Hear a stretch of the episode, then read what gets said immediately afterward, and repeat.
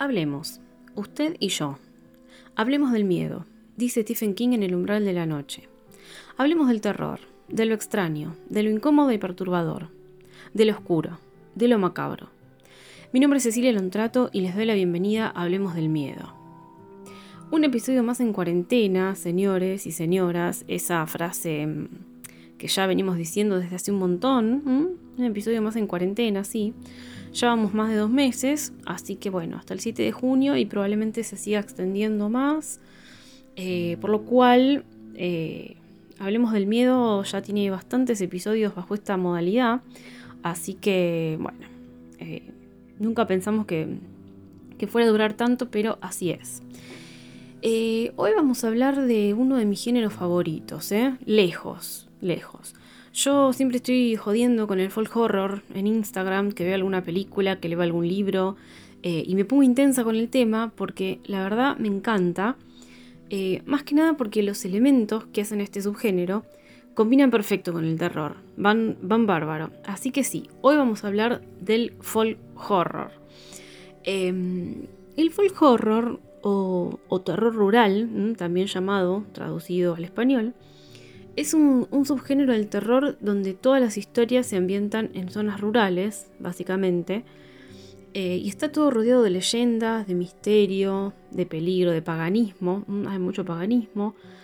Eh, acá todo lo que, lo que tiene que ver con una gran ciudad está ausente completamente, como la, la tecnología, por ejemplo, el ritmo, ese ritmo acelerado, frenético, eh, todo lo despersonalizado que, hay en las grandes ciudades. Y es eh, más que nada hay lentitud, es todo como muy lento, eh, hay muchas supersticiones, hay costumbres abandonadas por la mayoría de, la, gente de la ciudad. y hay mucho secreto de pueblo, ¿sí? de esos, esos secretos muy, muy terribles, muy, muy inconfesables y, imperdonables, ¿no? A veces. Em, como todo, como, como siempre tratamos de ver acá, cuando hablamos de un subgénero, eh, el folk tiene un origen como tal, ¿sí? Eh, surge a finales de los 70 como una provocación, si se quiere, a los hippies del momento que ya estaban terminando su participación en la historia Em, dejando su huella, obvio, pero retirándose ya detrás del telón de la historia. Eh, ¿Y por qué provocación? Porque el full horror muestra el lado oscuro de vivir alejado de todo, ¿no? De la, de la falsa libertad, de vivir en caravana, de hacerse los esotéricos y, todas esas cosas. Em, quizá como respuesta desilusionada a lo que había sido el movimiento hippie y su fracaso, porque muchos de los jóvenes que, intentaron vivir eh, siendo hippies terminaron de traje y corbata dentro de una oficina, ¿no? Y, murieron con una jubilación de mierda, como todo el mundo, básicamente. Em, entonces, el folk horror en el cine, por lo menos, tiene su origen ahí. Eh, y con el máximo exponente que fue The Wickerman, El hombre de mimbre, que es una película del año 73 Em, donde un policía, bueno, va, a investigar el crimen de una nena a una isla eh, y se topa con la gente local, ¿no? Una isla escocesa creo que es. Eh, se encuentra con los del pueblo, que son totalmente hostiles y que tienen unas creencias como muy bárbaras, según su visión de, hombre de ciudad. Em, y en esa película se ven todos los elementos típicos del folk horror que hoy vamos a charlar. Pero, obviamente, el origen del folk horror en la literatura, si nos vamos a los libros, eh, viene desde mucho antes. Eh, y es un poco más complejo porque mm, no hay un momento bisagra, digamos. Eh, porque, a ver, si nos ponemos en exquisitos, desde tiempos inmemoriales se vienen escribiendo relatos de folclore con espíritus, ritos paganos y demás, ¿no? pero bueno, si a pesar de todo nos tiembla el ojito ¿eh? y nos da el, nos da el toque y, queremos poner una fecha o un nombre de algún autor, la mayoría concuerda en que los dos padres del folk horror en la literatura podrían haber sido eh, Algernon Blackwood y Arthur Machen, porque en muchos de sus relatos usaron estos elementos, aunque no como en el cine ni como, ni como género en sí mismo, pero fueron uno de los primeros en poner eh, a la naturaleza en contra del hombre en un relato de horror. Eh. Em, bueno, a ellos ya los nombré también en el episodio sobre el horror natural y no es casualidad que también estén acá. Em, pero ¿qué, es lo que define al folk horror? ¿Qué es lo que lo hace ser como es? ¿Qué características tiene una película o un relato para que se lo pueda llegar a catalogar como folk horror? Yo, bueno, para mí es obligatorio para el género que la historia se desarrolle en una zona campestre, rural, que tenga ruralidad, ¿sí? que esté alejada lo más posible de la gran ciudad y sobre todo que sea desconocido para la mayoría el lugar. Em, como que cuanto más extraña resulte la zona para el visitante, eh, que es otra característica que ya vamos a ver, esto de los visitantes de afuera, va a funcionar mejor para la trama. En general se trata de pueblos perdidos, de esos que uno no escucha hablar que capaz no sabe ni el nombre, y que las características que tiene son también parte del folk horror, ¿sí? las características de esos pueblos. Em, las supersticiones o costumbres paganas relacionadas en general con la brujería es otra de las características fundamentales del folk horror. Eh, las tradiciones paganas en general son europeas, eh, más relacionadas al folclore europeo, ¿sí? Pero también está el neopaganismo, donde el hombre mismo levanta su propio sistema de creencias, que tienen obviamente vigencia solamente en ese pueblo, ¿sí? en el pueblo ese del que hablábamos antes, en ese espacio perdido en el mapa. Pero eh, hay, hay historias donde también se mezcla la religión monoteísta a veces, donde se toma la Biblia cristiana, ¿sí? Y se la interpreta o de manera literal, o para el lado que le convenga el lugareño que la está leyendo y que le tocó ser el líder religioso en, ese caso. Em, pero bueno, esta, mezcla de creencias está buena porque da lugar, eh, da mucho, da lugar a, que la historia explote eh, y que pueda explotar para cualquier lado. Eso está bueno. Eh, en muchas de las historias también, aunque no en todas, aunque no en todas, es bastante común encontrar un personaje o varios personajes que vienen de la ciudad a, ese pueblo misterioso y se encuentran con gente extraña para ellos, muy alejada de, la civilización, como congelada en el tiempo. Eh, muchas veces estos extraños, en muchas películas sobre todo, llegan sin querer ahí porque el auto se les queda, eh, no sé, en medio de la ruta y buscan una estación de servicio o lo que sea, no, llegan intencionalmente, como que nadie quiere ir a esos pueblos, se hace notar que nadie quiere ir a esos lugares y que quedan ahí de pedo. Em, pero hay veces que en algunos pueblos más pintorescos a simple vista, más lindos quizá, bueno, pintorescos no, están más eh, lindos a la vista si se quiere, ahí sí la historia plantea una llegada de una familia con intención de establecerse en ese lugar. Eh, y ahí, bueno, empiezan las cosas que los lugareños le dicen, eh, que no les conviene vivir ahí y demás, y la familia obviamente eh, hace caso omiso a esas advertencias. Como sea, si bien ya sea intencionalmente o no, las características que tienen este tipo de personajes citadinos que van a esos pueblos, es que generalmente son torpes cuando están en ese ambiente y no saben lidiar con la vida en el campo. Eh, por eso se les hace tan difícil también poner a prueba el sentido común y la falta de tecnología para poder escapar, porque también está esa característica siempre presente, ¿eh? la falta de tecnología. Em, en la mayoría de estas tramas eh, los celulares no funcionan, no hay estaciones de servicio en cientos de kilómetros a la redonda, las radios funcionan mal, la televisión sintoniza un canal local pedorro, con suerte, y todo esto sirve para hacer más desesperante la historia y que parezca un lugar muy cerrado, del cual es casi imposible salir sin que nadie de adentro te ayude. Ahí, si es que hay visitantes de la ciudad en la trama, uno se da cuenta de lo, dependientes que somos de la tecnología, ¿no? Y de, lo poco que sabemos sobrevivir sin ella. Este, pero bueno, eh, Seguramente también nos encontraremos con lugareños amables a simple vista, pero que después nos van a mostrar un lado como más sectario, más cuidadoso de sus secretos. Em, en general hay gente que vive con, valores algo extraños, eh, con costumbres muy raras para cualquier citadino que caiga ahí y que intente entenderlos. Y en este punto podemos decir que hay muchos perfiles dentro de este tipo de lugares, generalmente atados a la ocupación que tienen dentro de la comunidad, ¿no? Como que cada uno tiene su función. El cura, el comisario, las viejas que saben todo el lugar, eh, los hombres que se dedican a las tierras, los niños, que los niños en general eh, no tienen una función muy específica, pero bueno, en la trama es como que saltan a, a recitar frases siniestras o a mirarte sin parpadear y bueno, le dan un toque más de, terror al asunto. Em, los ritos, los ritos paganos, también están muy presentes en este subgénero.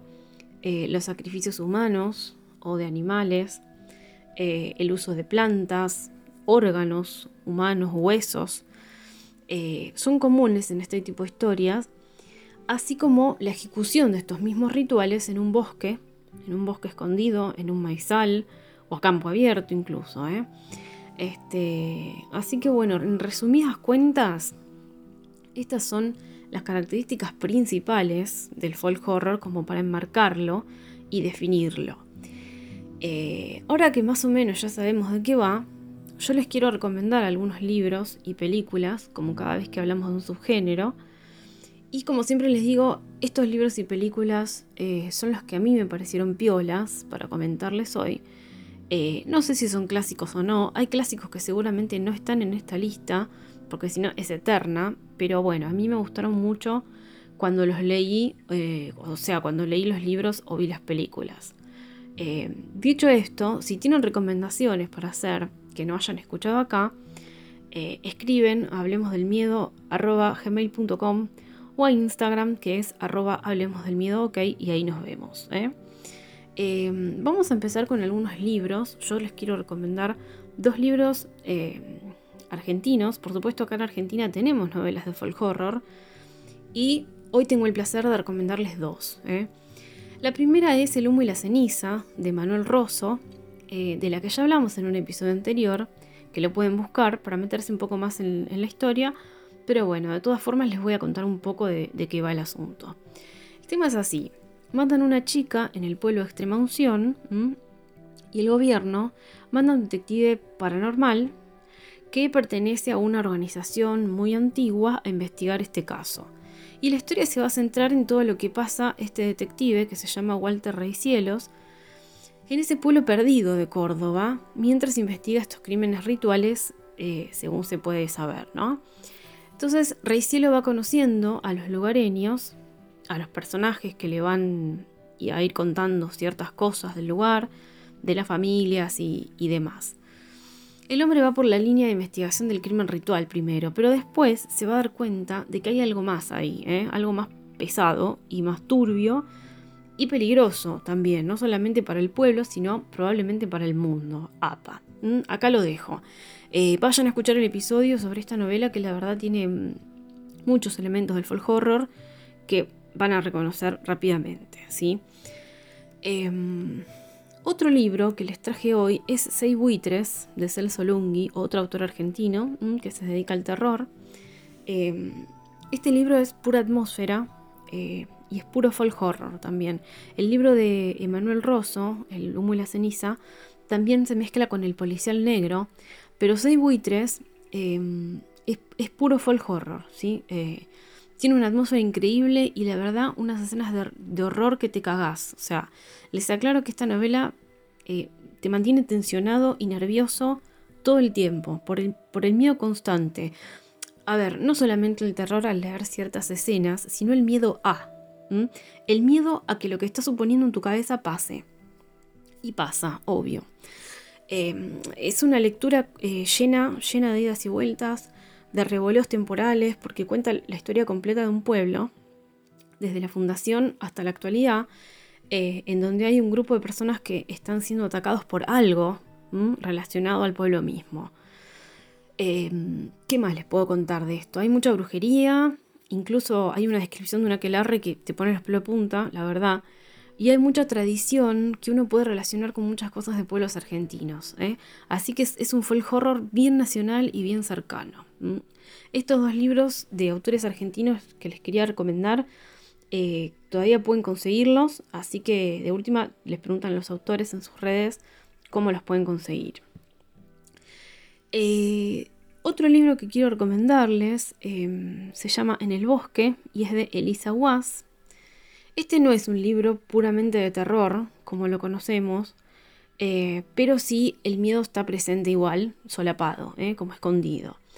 Eh, esta es la historia de un adolescente que se llama Castly, que vive en el seno de una familia estructurada y muy, católica, fanática.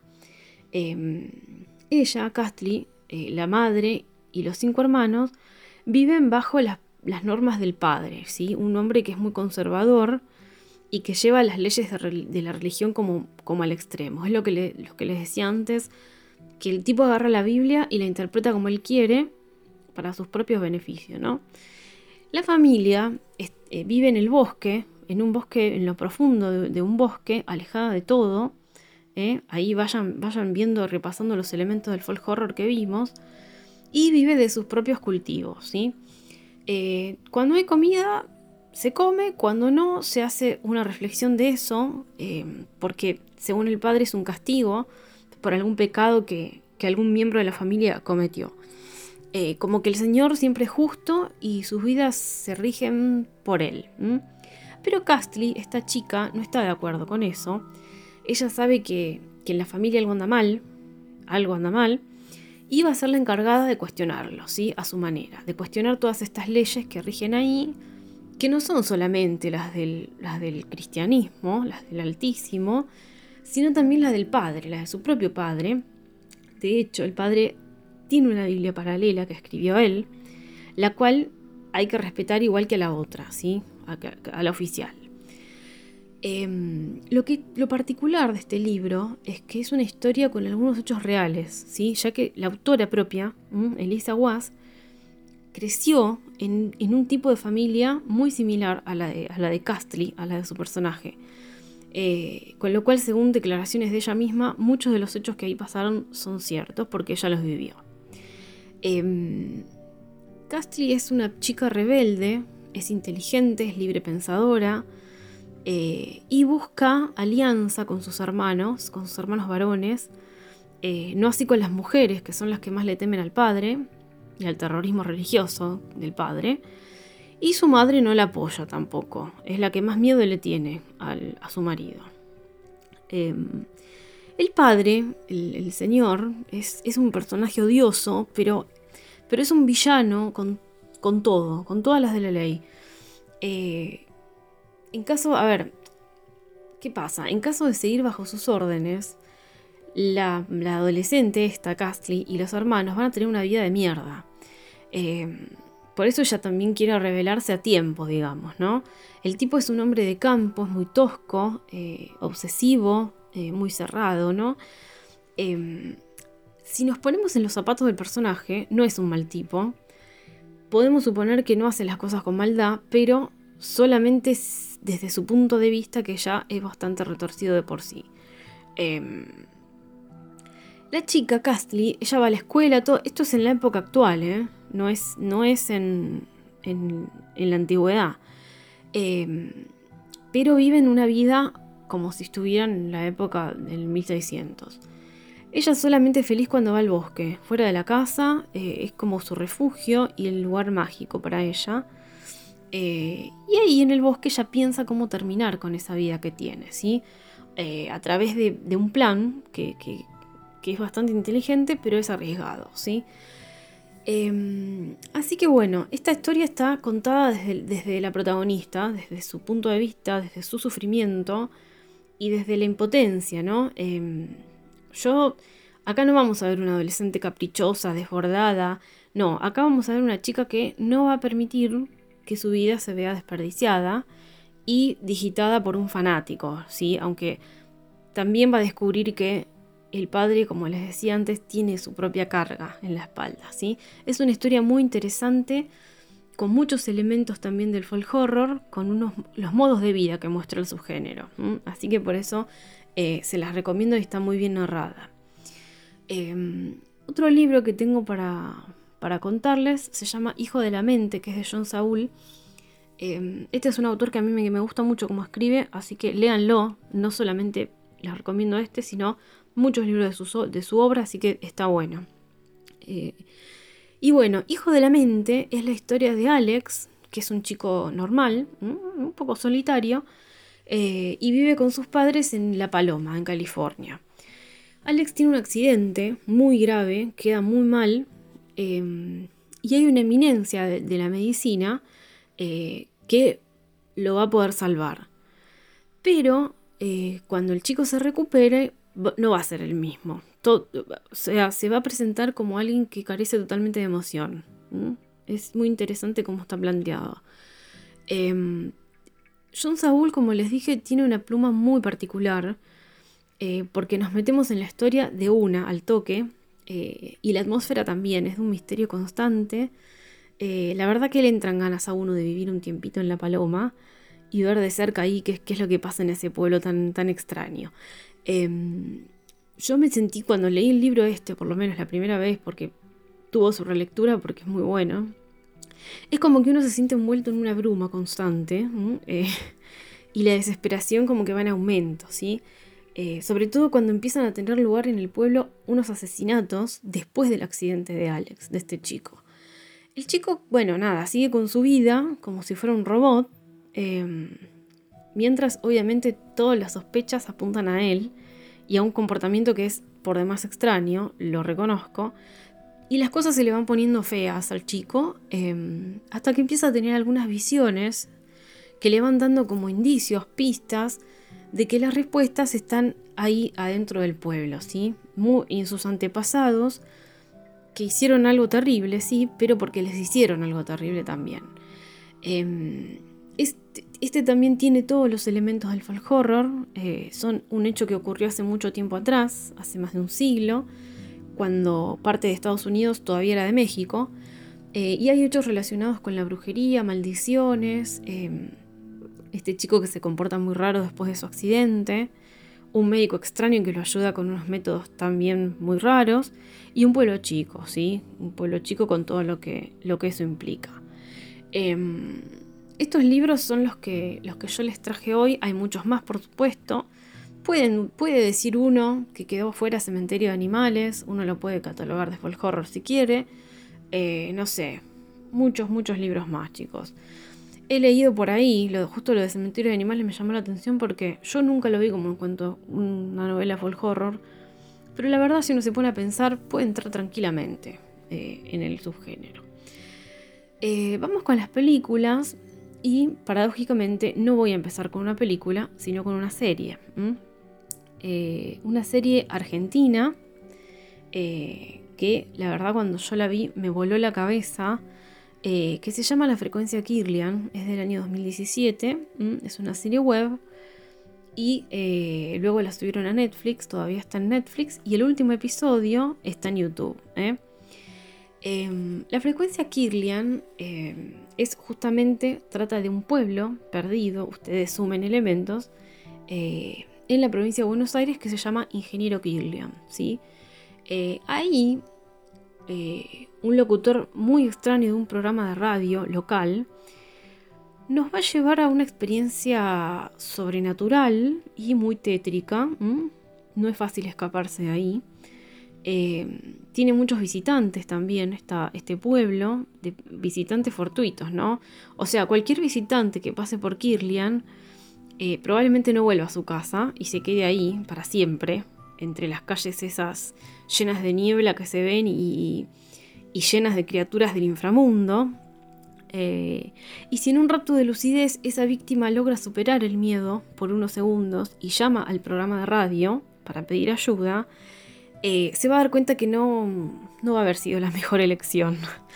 Este, el hilo conductor de son episodios independientes, pero el hilo conductor es llevado adelante por este locutor que es muy misterioso, Em, vamos conociendo en cada episodio las cosas terribles que les pasan a los visitantes y pobladores mismos, ¿no? De Ingeniero Kirlian.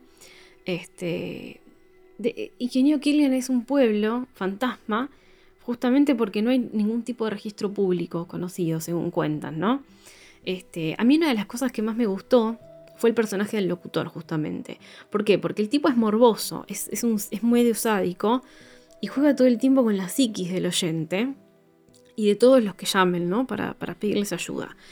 Aparte maneja un humor negro muy divertido, pero así todo la psicopateada nunca falta ahí. ¿eh? Todo el tiempo ese, ese jueguito mental está.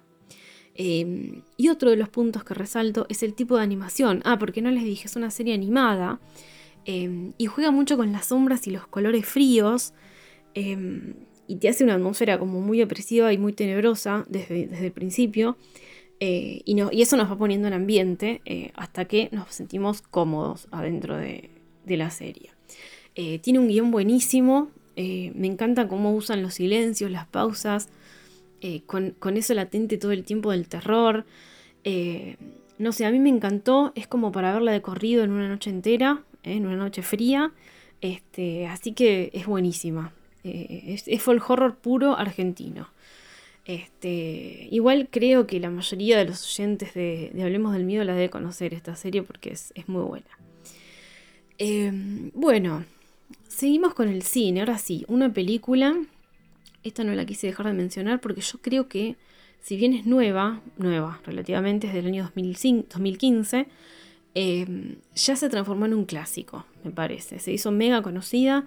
Es The Witch, La Bruja. Muchos la calificaron como, como, la mejor película de terror de los últimos tiempos. Eh, a mí me gustó, me pareció muy buena y me parece que está muy bien hecha. Y es la historia de em, una familia que fue expulsada del lugar donde vivía porque el padre había tenido una discusión con alguien influyente, eh, con un puritano religioso, si mal no recuerdo. La cuestión es que los destierran y se terminan mudando a un bosque lejano de la zona de Nueva Inglaterra. Esto es en el siglo XVII, para que tengan una idea, ¿eh? no es en la actualidad.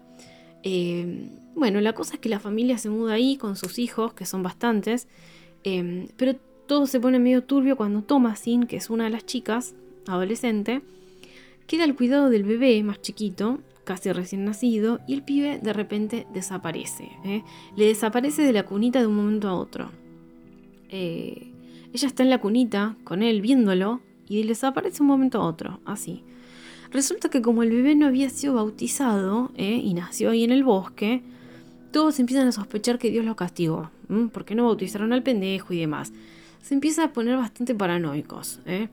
Em, por otro lado, la familia tiene una cabra, esto es como un dato descolgado pero que después se relaciona, es un macho al que le pusieron Black Philip y todos sabemos que la tradición dice que el macho cabrío es la forma física del diablo. ¿eh? Bueno, este macho cabrío negro también es protagonista de la película, es protagonista de la película, sí. Em, porque a ver, como todos creen en el diablo y en las brujas que tiene al, al servicio, empiezan a pensar que el bebé se lo llevó una bruja del bosque. ¿eh? Bueno, suceden un par de hechos mientras la familia trata de buscar al bebé, que van a casar, que se acusan mutuamente y demás, y la cosa se va poniendo muy tensa en la familia, entre ellos mismos, hasta que empiezan a mirar con otros ojos a Black Phillip. Y hasta acá llego, ¿eh? véanla por ustedes mismos, búsquenle todos los elementos de los que hablamos hace un ratito que están, están ahí.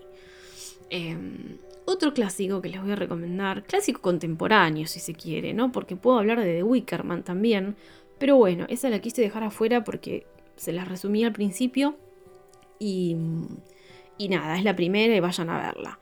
Pero bueno, un clásico nuevo, un clásico contemporáneo, si se quiere, es el proyecto Blair Witch, que es del año 99. Esta es una película eh, donde un grupo de chicos va a hacer un documental sobre una bruja que se supone que eh, vive en el pueblo todavía y que es muy vieja, ¿sí? en un pueblo de Estados Unidos. Entonces estos chicos van con una cámara en la mano, filman y eh, se encuentran con ciertos hechos cuando acampan en el bosque, porque ellos quieren hacer una experiencia inmersiva y demás, y ir directamente al bosque donde supuestamente la bruja reside. Entonces, ¿qué pasa? Primero, antes de llegar al bosque, van al pueblo y se encuentran con los lugareños típicos que le dicen, mira, esto es un verso total, es para atraer al turismo, y otros que le dicen, no, mira, la bruja existe hace como dos millones de años, está viva y está viviendo en el bosque y hace cosas extrañas, bla, bla, bla. Entonces los chicos van, acampan, Y ahí les empiezan a pasar cosas muy extrañas realmente, encuentran muchas cosas colgando en los árboles, hasta que finalmente dan con una casa y ahí pasa algo. Yo no quiero spoilear, pero me parece que es como que medio mundo ya la vio. Así que bueno, puede haber gente que no la haya visto. El que no la vio también es un, una peli de folk horror, si, si se quiere ver así. ¿eh? Eh, otra película que puede entrar, yo creo que esta película puede entrar en muchos géneros, muchos subgéneros. Eh, ¿Cumple con los elementos del folk horror? Sí, con algunos sí. Así que por eso la traje hoy. Y la voy a recomendar en otros géneros de los que hable seguramente, porque también tiene mucho gore. Si alguna vez hablo del gore, ahí va a estar esta película, señores. Se llama Mandy, es del año 2018. Eh, esta es la historia de Red, que es Nicolas Cage. Nicolas Cage en este papel, chicos, está increíble. Y su novia, Mandy, no me acuerdo el nombre de la actriz, perdón, eh, googleen, porque Google es tu amigo. Eh, y bueno, ellos viven en una vida, una casa de sueños en el bosque, lejos de todo, una vida relajada. Em, nada, es una vida soñada por cualquier pareja que quiere largar todo a la mierda y vivir sin que nadie les rompa las pelotas. Mandy, Mandy es una chica rara, podríamos decir, alguien podría decir, una chica silenciosa, solitaria, introvertida. Em, ella trabaja como empleada en una tienda y eh, pinta también. Lee muchas novelas de fantasía, hace sus paseos por el bosque y demás. Uno de esos paseos eh, va a terminar en tragedia porque la van a secuestrar. ¿sí? Ella es secuestrada por un culto, un culto de fanáticos religiosos, y ahí todo se va a ir despacio a la mierda. Entonces, Red, que es Nicolas Cage, enardecido, imagínense, va a visitar a un amigo, a un viejo amigo en el bosque que sabe de armas y lo asesora para poder vengarse de ese culto, que están recontra locos. Em, y hay, a ver, este culto tiene su nudo central con su líder y hay otros pirados por ahí por la ruta que andan con camperas de tacha, metal y demás, motos negras y todo, que son como los esbirros del infierno de este culto, ¿sí? Em, no sé, yo la fotografía, los colores, las tomas, todo, todo está perfecto en esta película, todo es muy lisérgico, ¿eh? todo es muy stoner, no es un folclore tradicional desde el punto de vista quizá de la fotografía, donde se usan colores muy, muy como del campo, los colores eh, cálidos, sino es más, más, eh, es más stoner, no sé si me explico. Hay mucho rojo, hay mucho azul fuerte. Eh, no sé, para mí es un viaje de locos a los 70s y a los 80s. hay ciertas reminiscencias también a, a, no sé, Easy Rider, Mad Max, incluso Hellraiser en algún punto me hizo acordar. Em, por eso les digo, no sé si es folk horror puro, pero cumple con muchos de los elementos, ¿sí? Em, más allá de, la actuación de Nicolas Cage este, y su capacidad de, generar memes, em, la historia tiene ese trasfondo que toca la locura de las sectas y el delirio místico de los líderes, ¿eh? y acá es donde vemos un elemento del folk horror fuerte. Quizá también tiene un trasfondo político, según el director, según, según escuché decirle, pero a mí la verdad me aburren esos temas, así que no los vamos a tocar acá. Este. Y bueno, también, a ver, las bases filosóficas y religiosas detrás de este culto, ¿eh? que se llama Los Hijos del Amanecer, em, hay mucho de esto atrás y se ve en la película, pero a Red, al, al protagonista, medio que le importa un carajo, porque el único que quiere es matar a todos y que no quede nadie. Este, es entretenida, es violenta, ¿eh? es muy sangrienta, muy viajada eh, y está bien hecha. Así que véanla, este, que tiene muchos elementos del folk horror y de otros géneros también. Es una mezcla muy, muy interesante. Eh, y la última, la última que les quiero recomendar es una que yo la verdad me negaba a ver no sé bien por qué, porque el terror actual es como que medio me, me, decepcionó un poco. eh, lo que viene de afuera un poco no, me está gustando mucho. Em, no respires, Hereditary, no me gustaron, la verdad. Y en, este, en, ese, en esa ola entró Midsommar, que es del año 2019. Pero la vi, igual porque, nada, yo veo la mayoría de las películas de terror, las veo. Em, eh, aunque sean eh, o no recomendadas, o no sé, las veo todas. Las que dicen que están buenas, las que dicen que no. Este, nada, etc. Midsommar 2019. Em, yo la verdad la, vi con poca expectativa, porque por esto que les digo, pero es una película que empieza rara, empieza lenta y tiene eh, como historia de vida atrás, y eso, es lo que a mí me aburre, porque a mí me gusta que la película vaya directo al grano, si es de terror yo quiero terror. No quiero, no quiero historias de vida ni tribulaciones personales, em, porque no me interesa. Pero bueno, empezó así, empieza, es la historia de una pareja que está medio mal, porque la chica perdió a la hermana, em, y bueno, tiene como unos problemas psicológicos que le hacen estar mal, depresiva y demás. Eh, y el novio está pensando, está planeando un viaje a Suecia con unos amigos de la facultad. Eh, ¿Qué pasa? El novio quiere ir solo con sus amigos y le termina, quiere hacerle la psicológica a ella termina, y le termina diciendo, venite con nosotros. ¿Por qué? Porque piensa que ella le va a decir, no, ¿sabes qué? Anda vos con tus amigos, yo estoy de más ahí. ¿Qué pasa con la chica? La chica le dice, ok, vamos.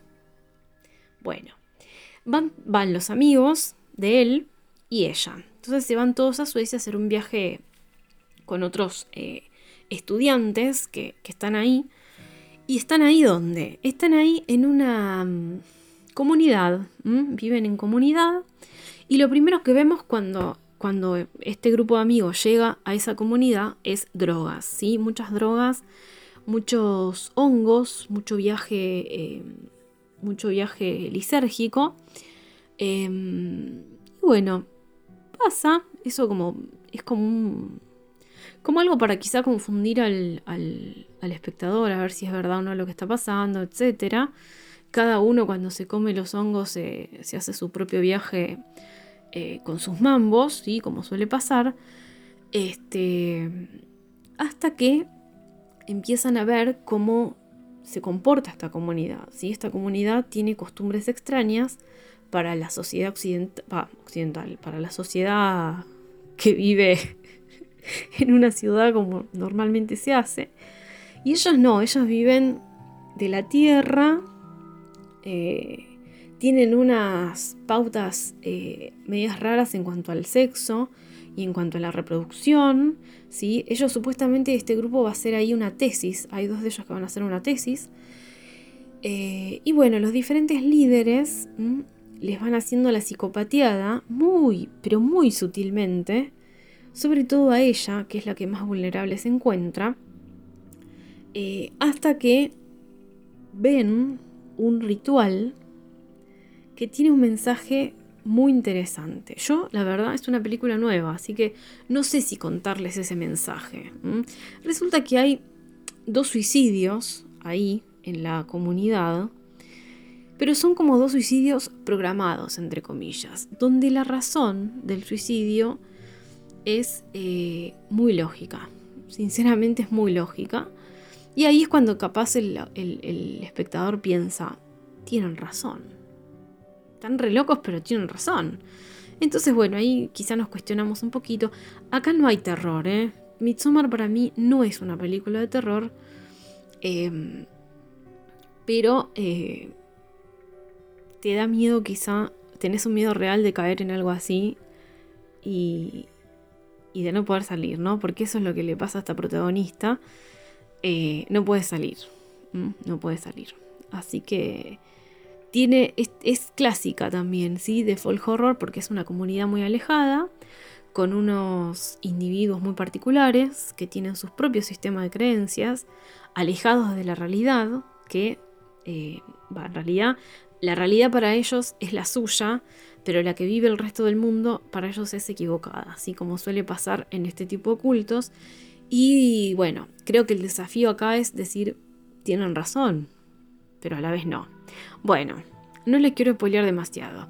En este listado de pelis quizá quedaron afuera El hombre de mimbre, como les dije, de Wickerman, eh, Los señores de Salem, que es una peli de Rob Zombie, eh, Los niños del maíz, La masacre de Texas, que algunos la consideran folk horror, otros la consideran gore, otros la consideran, no sé, slasher, si se quiere, no sé. Chicos, hay tantos subgéneros como películas y cada uno puede hacer su propia bolsa de subgéneros, armarse sus carpetitas de películas como más se le cante, como más le guste. Yo solamente les traje las que a mí me parecieron copadas para compartirles hoy, pero hay mucho, mucho más. Este, así que bueno, si tienen más para el listado, para agregar, por favor escriben y bueno, las agregamos a nuestro listado de nuestra propia comunidad con nuestro propio sistema de creencias. Amantes del terror, hasta acá llegamos por hoy. Recuerden que pueden escuchar el podcast en Spotify o Anchor, donde también van a encontrar toda la información relacionada a cada episodio. Si les gusta el podcast, pueden compartirlo y dejar sus comentarios en Instagram, arroba hablemos del miedo o en hablemosdelmiedo arroba. Gracias por haberme acompañado como siempre y nos vemos en el próximo episodio de Hablemos del Miedo. Chao.